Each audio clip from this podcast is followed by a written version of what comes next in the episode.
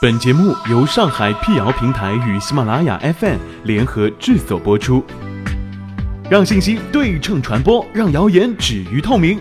欢迎来到谣言侦探社，我是侦探猫皮尔摩斯，当然你也可以叫我 P 仔。在今天的辟谣开始之前呢，欢迎关注我们的微信公众号，请搜索“上海网络辟谣”并认准加 V 标志，P 仔在等你哦。这两天有关五 G 信号会致癌的传言在网上流传。常言称，5G 会导致心脏节律改变、基因表达改变，甚至会损害 DNA，会致癌。最近，国内某门户网站 CEO 也在公开场合对 5G 的电磁波安全进行质疑。这些究竟是真的吗？解放日报上官新闻记者搜索后发现，网上流传着不少有关于 5G 信号危害人体健康的文章，其中有一篇题为《不可告人的秘密：可怕的频率 ——5G 时代的潜在危险》。这样的一篇网传文章称，在世卫组织下属国际癌症研究机构的分类当中，射频电磁辐射属于二 B 致癌源。使用移动电话可能导致脑瘤，而 5G 就是这个潘多拉铁盒，它允许机器，比如手机之间实现近乎无缝的通信。低水平的射频电磁辐射暴露也会导致癌症等一系列病症。所谓的 5G 信号辐射属于射频电磁辐射，射频电磁辐射又被称作为射频辐射，是电磁波的一种形式。它由在空间中辐射的电磁波和磁能组成。射频辐射是非电离辐射的一部分，是频率在一百 K 赫兹至三百 G 赫兹的电磁辐射。日前，工信部直属中国通讯产业权威媒体《人民邮电报》通过微博发布《五 G 时代，我们要担心射频辐射吗》一文当中，对五 G 信号会致癌的说法进行了辟谣。文章解释，早在1996年，世卫组织制定了国际电磁场计划，以调查人体长期暴露在极低频电场和磁场中是否会危害健康。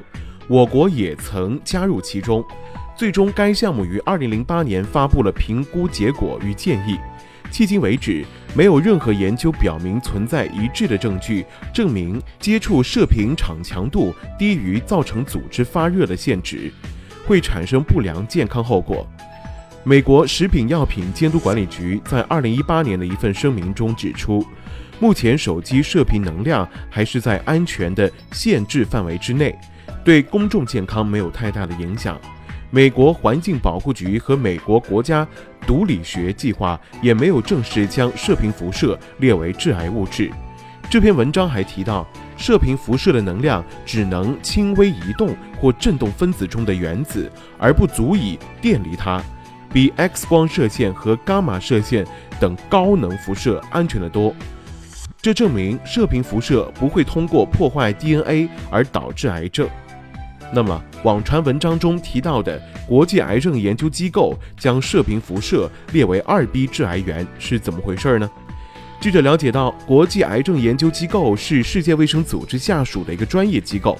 它在二零一一年底把手机辐射列为可能导致人类癌症的物质二 B 类。二 B 类中的物质是被认为可能对人体致癌的，但是这些物质在动物实验当中发现的致癌性证据尚不充分，对人体的致癌性证据有限。同样被列入二 B 类可能致癌物质的还有咸菜、糖精和咖啡。因此，世卫组织定义的可能致癌更多是分类学上的意义。资料显示，5G 的占用频段包含 SUB 杠 6G 和毫米波频段两种，其中 SUB 杠 6G 频段的热效应已经被核实。而利用毫米波提高数据传输速度是五 G 技术的最大突破之一。毫米波段会不会影响健康呢？辟谣文章指出，基于现行标准的研究表明，目前依然不需要对毫米波过分担心。科学实验表明，在十毫瓦每平方厘米下持续八小时的六十 G 赫兹毫米波辐射不会引起眼部损伤。同时，相似条件下的皮肤实验表明，它也不会对人体造成危害。对于 4G 和 5G 通信基站的辐射大小，根据经济日报报道网络提速和基站辐射增值无关。四 G 和五 G 网络速度更快，不是靠增强通讯基站的信号发射功率，而是靠扩容传输带宽，就像拓宽高速公路一样。在四 G 时代，频率带宽大大提升，用户觉得网速更快了。但四 G 通信基站的辐射标准并没有改变，还是要小于四十毫瓦每平方厘米。